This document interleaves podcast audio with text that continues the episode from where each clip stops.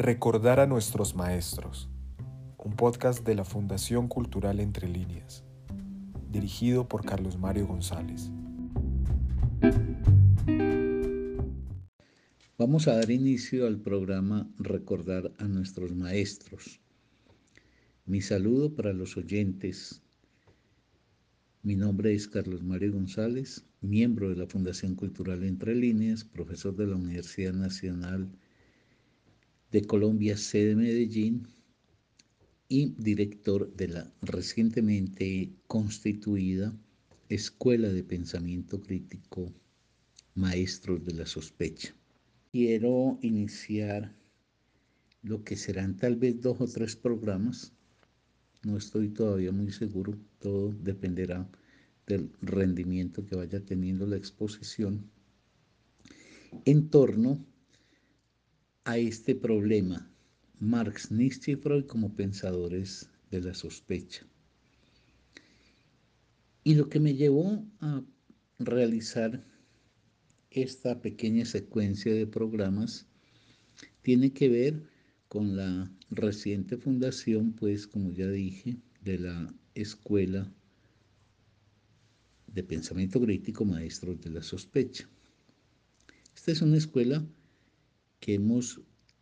establecido, fundado y vamos a poner en marcha como un proceso autónomo, como una expresión de la sociedad civil en un ámbito como el del saber, independiente por completo de las instituciones escolares oficiales,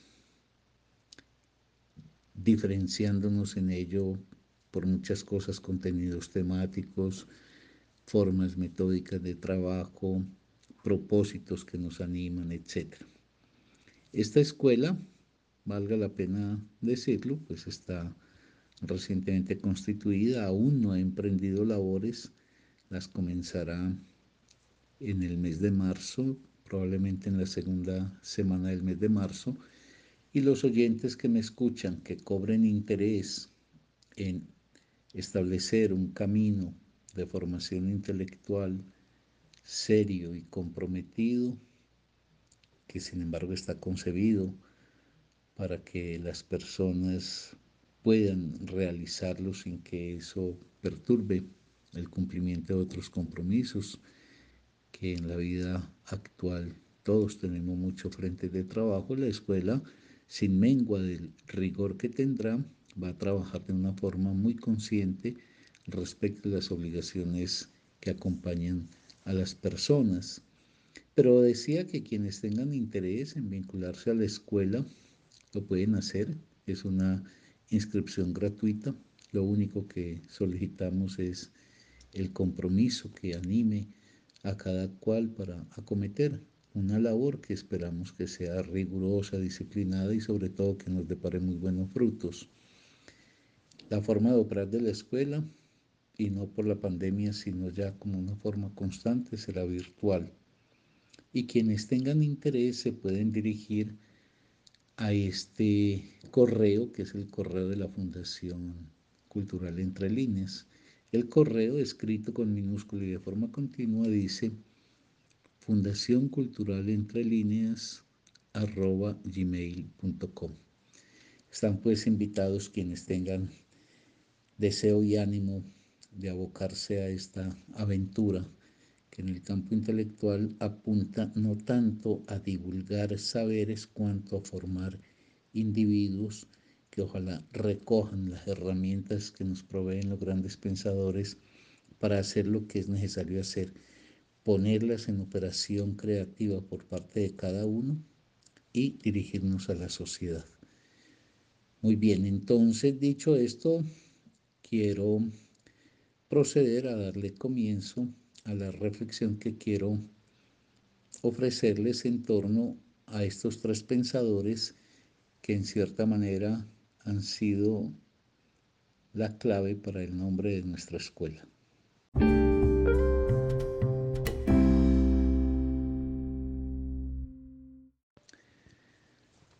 ¿Por qué Nietzsche, Marx y Freud son nombrados maestros de la sospecha. Programa 1. Voy a iniciar haciendo una muy breve recensión de la reflexión que Paul Ricoeur, el filósofo francés, ofreció y que fue quien acuñó realmente esa expresión de maestros de la sospecha. Eso lo formuló Paul Ricoeur en un texto titulado Freud, una interpretación de la cultura, y después en una compilación que realizó Fondo de Cultura Económica de algunos artículos de Paul Ricoeur, salió bajo el título El conflicto de las interpretaciones, ensayos de hermenéutica. Michel Foucault había hablado en el año 1964 en el coloquio de Royamont sobre los maestros de la sospecha.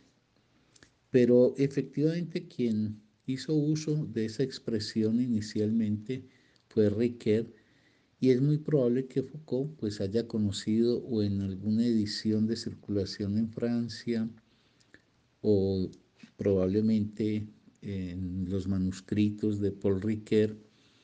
Foucault lo haya conocido porque Foucault pues le hace el reconocimiento a Ricoeur de ser el que dio lugar pues a esta expresión y a la línea de interpretación que después Foucault en el texto del sobre eh, Marx, Nietzsche y Freud va entonces a recoger y a desarrollar. Entonces, ahora quiero hacer una, como dije al comienzo, una breve recensión sobre los planteamientos que acompañan la reflexión de Paul Ricoeur, que es además breve en términos de la extensión de páginas. Son tres páginas más o menos. Yo creo que lo más importante es señalar esto de entrada. Obviamente Marx, Nietzsche y Freud son pensadores que tienen campos epistémicos de trabajo distintos. Ahorita hablo un poquito de ellos. Pero lo sugestivo en lo que hizo Riquet y que luego retomará Foucault es que más allá de sus diferencias, más allá de lo inmediato, digamos, de la constatación de que son tres pensadores referidos a tres dominios diferentes, Paul Ricoeur encontró un elemento de articulación entre ellos tres. Y ese elemento de articulación enseguida lo indico. La posición de los tres, Marx en el examen de las relaciones sociales y civilizatorias del capitalismo, el objeto de estudio de Marx es ese. Marx lo que quiere desentrañar es el mecanismo de funcionamiento del capitalismo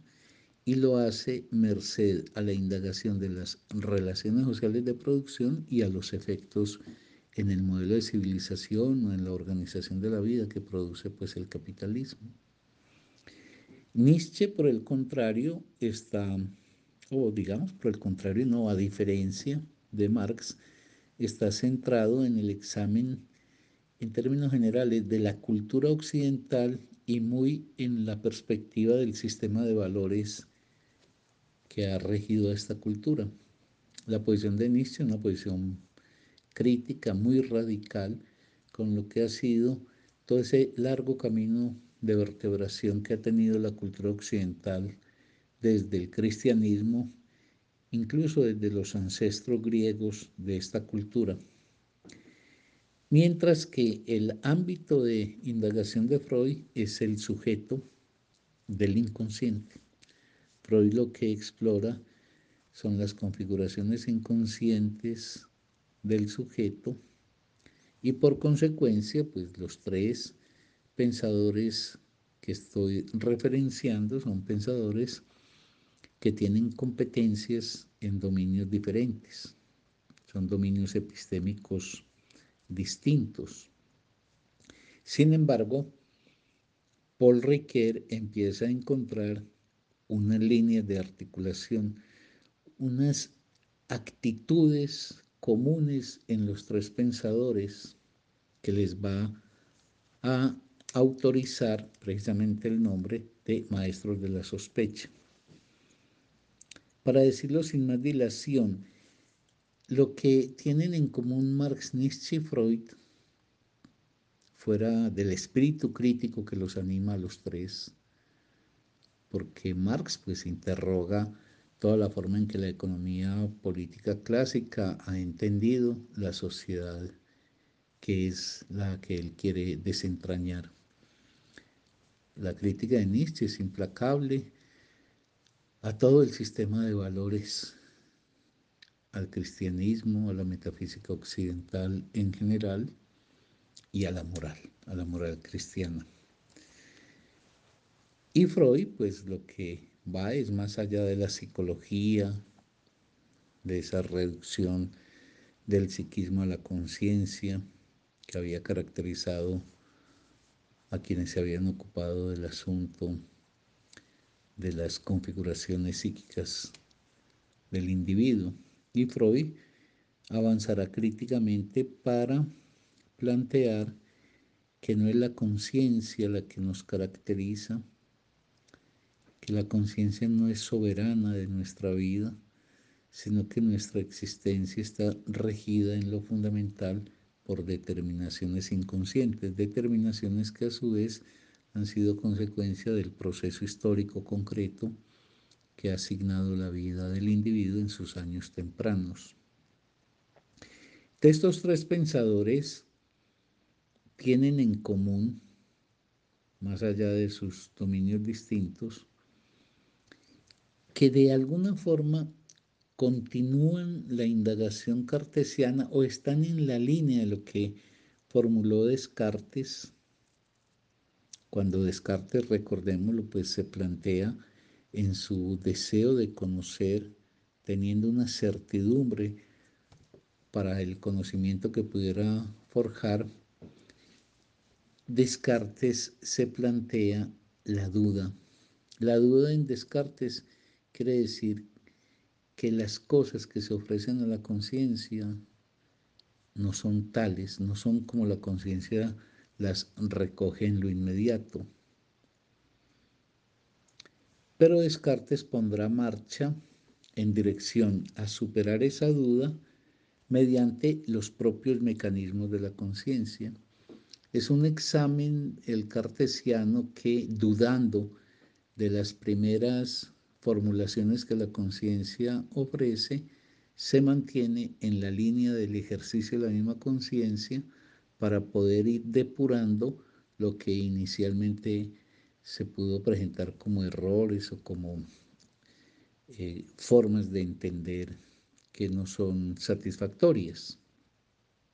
Pero de alguna manera Descartes lo que deja en el ambiente y que va a ser recogido por Marx por Nietzsche y por Freud, dándole cada cual un curso y una superación a la formulación de Descartes diferente. Digo, lo que Descartes va a dejar pues en el ambiente es que las cosas no son como se entregan a la mirada. Entonces nuestros tres pensadores, los que están en el foco de nuestro interés, comparten que más allá de lo inmediato, de la percepción, esa percepción que señala que las cosas pues no son como se presentan a los ojos, ni que son como se entregan pues a la conciencia, que hay que desconfiar, que hay que sospechar de esto. Estos tres pensadores lo que señalaran es que es menester develar más allá de esa forma inmediata de la conciencia, qué es lo que realmente ofrecen o significan las cosas, las cosas que tenemos como objeto de conocimiento. Bueno, pero ahí estaríamos todavía en el campo de Descartes, porque Descartes hace lo mismo. Las cosas no son como las tenemos ante nosotros, hay que dudar de ello y en el caso de Descartes hay que afinar bien los goznes de la conciencia y poner la conciencia como una máquina de indagación. Ahí es donde van a marcarse las diferencias de estos tres pensadores que derivados de Descartes, pero en una cosa que es muy común en la racionalidad, es que la racionalidad no es el proyecto de un individuo o algo que fue fundado por un individuo, sino que la racionalidad es una propuesta teórica cultural que es hecha por muchas manos y que en la sucesión que se da entre los pensadores se va dando una revisión, una superación crítica entre estos. Entonces, si el cartesianismo establece pues una duda de que las cosas sean como se presentan, pero cree que la conciencia las podrá elucidar, Nietzsche, Marx y Freud no creen que quedándose en la conciencia y sus operaciones, la cosa se aclarará. Entonces ellos van más allá de la conciencia.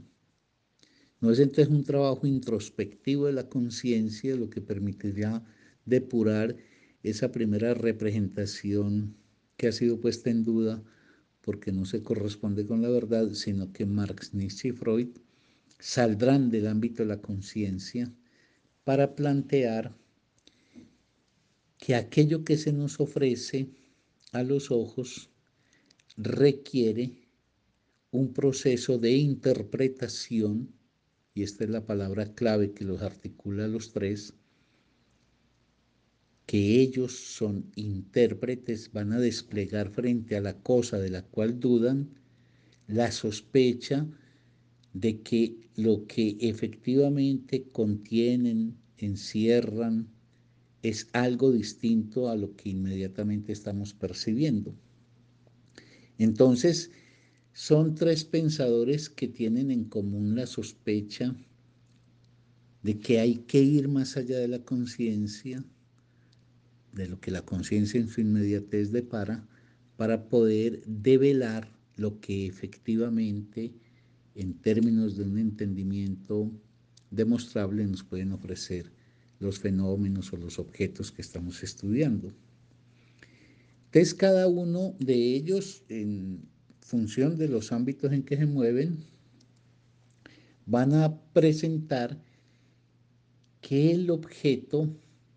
es no solamente como un asunto dependiente de las operaciones de la conciencia, sino que el objeto tiene determinaciones que están más allá del ejercicio consciente que pueda realizar un pensador. O sea, que no basta con que uno se pare ante el objeto y ponga en funcionamiento la conciencia de la manera más rigurosa y más estricta para que la cosa devele entonces su verdad, sino que lo que ellos formularán es, en el caso de Nietzsche, que por ejemplo, lo que él estudia, pongamos por, por caso la moral, existe una voluntad de poder hegemónica que ha asignado los sentidos que tiene esa moral, es decir, que esa moral esa moral, realmente detrás de sus manifestaciones lo que hay que encontrar es la determinación de la voluntad de poder imperante. En el caso de Marx, que el examen de lo que él se ocupa de estudiar, por ejemplo, la mercancía, no es, insisto, aguzar la mirada para que la conciencia entonces se ajuste lo mejor posible, sino que es necesario develar las relaciones sociales, porque allí donde la mercancía se presenta como cosas que están entregadas para que los individuos las compren o trancen con ellas a efecto de los consumos que se van a dar, realmente lo que en la mercancía está contenido, pero no de manera visible, es algo que escapa a la percepción, pero que no se podría obtener únicamente por una mera operación de depuración que hiciera la conciencia, lo que está en la mercancía contenido pero invisibilizado son las relaciones sociales que definieron por vía del trabajo de los productores el contenido de valor de esa mercancía. Y en el caso de Freud, es que, por ejemplo, la comisión de un lapsus o la instauración de un cuadro clínico en el sujeto tiene que ver con configuraciones inconscientes, no con ejercicios de la voluntad, de la conciencia del individuo, sino que lo que hay que perseguir son las determinaciones inconscientes que hacen que ese individuo o se precipite a un cuadro clínico o incurra en un lapsus o forme un sueño específico, etc. Entonces, fíjense que se trata no de que el investigador, merced a una duda que tiene, que le lleva a decir esto no es como lo tengo ante mi mirada, entonces voy a detenerme para aplicar mi conciencia de la forma más efectiva, sino que de alguna manera ellos salen del objeto para encontrar las determinaciones que perfilan el objeto que ellos quieren estudiar. Esas determinaciones son las que caracterizarán entonces la labor de sospecha de ellos. ¿Qué quiere decir esto? Por ejemplo, ¿qué quiere decir eh, un valor moral? Por ejemplo, un valor que desacredita la sexualidad, como pasa con la moral cristiana. ¿O qué quiere decir, por ejemplo, una representación como que la mercancía pareciera estar dotada ella por sí misma del, valor que tiene? ¿O qué quiere decir, como mencioné ahora, que alguien cometa, por ejemplo, un lapsus? Eso, insisto, lleva a estos pensadores a sospechar. El lapsus no se puede interpretar por un puro ejercicio que adelante el analista, sino que es menester merced a unas formas metodológicas propias que tiene que diseñar a su vez el pensador, salir de ese dominio de lo inmediato del lapsus para poder encontrar las determinaciones que más allá de él y de forma no visible vienen marcando la aparición de ese fenómeno. Y otro tanto, pues en su respectivo dominio acontece con, con Nietzsche y con Marx. Entre estos tres pensadores sospechan que la respuesta forjada por la mera conciencia no es válida y que es menester entonces decodificar el objeto y adelantar una interpretación. La interpretación de las fuerzas que determinan la constitución de ese objeto. Por eso es una labor hermenéutica. Es una interpretación que permite dar cuenta de lo que determina lo que se tiene ante la conciencia. Y en ese sentido, pues nuestros tres pensadores, Marx, Nietzsche y Freud, pueden ser perfectamente definidos como maestros en el arte de la interpretación. ¿Qué quiere decir el arte de la interpretación ahí? Que ellos entienden que entre lo que se muestra y lo que se oculta hay una diferencia. De que la verdad se oculta. Para usar una expresión clásica en Freud cuando interpreta los sueños, que después Lacan modificará ese, juego de expresiones, pero que de todas maneras en Freud es importante, es que una cosa es la expresión manifiesta del sueño, el relato que uno hace cuando cuenta el sueño que ha tenido, y otra cosa, la verdad latente, es decir, lo que palpita de manera no visible a la conciencia, ni del que ha soñado, ni del que escucha el relato del sueño. Entonces se trata de pasar de lo mostrado, de lo que se muestra, a lo que se oculta, o de lo latente, ay, perdón, o de lo manifiesto a lo latente. Pero no se trata de la pesquisa de una esencia, porque en ninguno de estos tres pensadores hay algo que pudiéramos llamar del orden esencial. Estos tres pensadores le dan un lugar muy importante a la historia, y los objetos que ellos estudian son objetos marcados por la historia, la historia del sujeto, por ejemplo, en el caso del psicoanálisis, la historia social en el caso de Marx y la historia de la cultura en el caso de Freud. Entonces, cuando ellos dicen las cosas no son como se presentan ante los ojos y es menester acudir a formas metodológicas de abordaje que muestren las determinaciones que más allá de lo que la conciencia, por muy atenta que sea, puede capturar, ellos van entonces a desentrañar una verdad que no se ofrece de forma inmediata. Y en ese sentido la verdad tiene que ser construida. Y es construida en gracia a la interpretación que se adelanta. Pero reiterando, porque es muy importante que eso no quiere decir que estos pensadores estén acudiendo como a la esencia que está oculta bajo la apariencia de la cosa, sino más bien que desde lo inmediato que se ofrece hay que encontrar el hilo de continuidad que permita, recorriendo ese hilo, encontrar la configuración que determina para el sujeto la aparición de ese fenómeno en el caso del inconsciente, ese valor moral de parte de quien profesa dicha moral o esa específica forma de concebir eh, el fenómeno económico o político que en un momento dado un individuo adelanta. Es pues muy importante enfatizar eso, que no se trata de una pesquisa detrás de la apariencia de una esencia, sino de un hilo de continuidad y que permitirá, en el caso del psicoanálisis, para ejemplificarlo, pero esto sería válido para también Marx y Nietzsche, una expresión de, Lacan que dice lo inconsciente está en acto, es decir, lo inconsciente no subyace, sino que se manifiesta. Esa manifestación es la misma que también eh, podremos decir que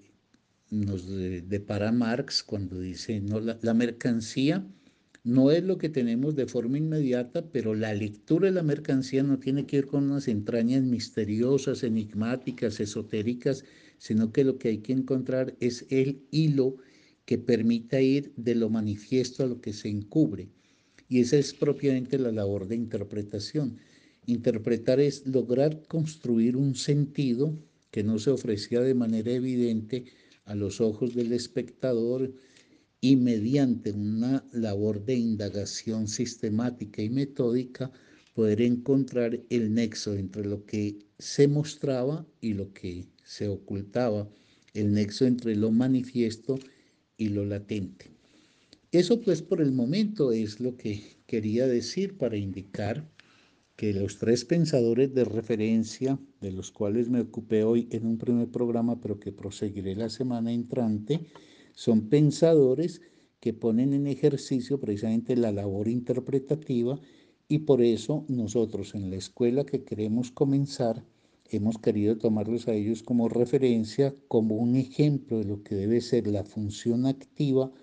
del trabajo del conocimiento, es la producción de sentido, pero al mismo tiempo, lo veremos dentro de ocho días, esos pensadores vuelcan lo que interpretan a la sociedad y lo que persiguen con su indagación es un efecto sobre la sociedad. Hasta dentro de ocho días entonces, amables oyentes.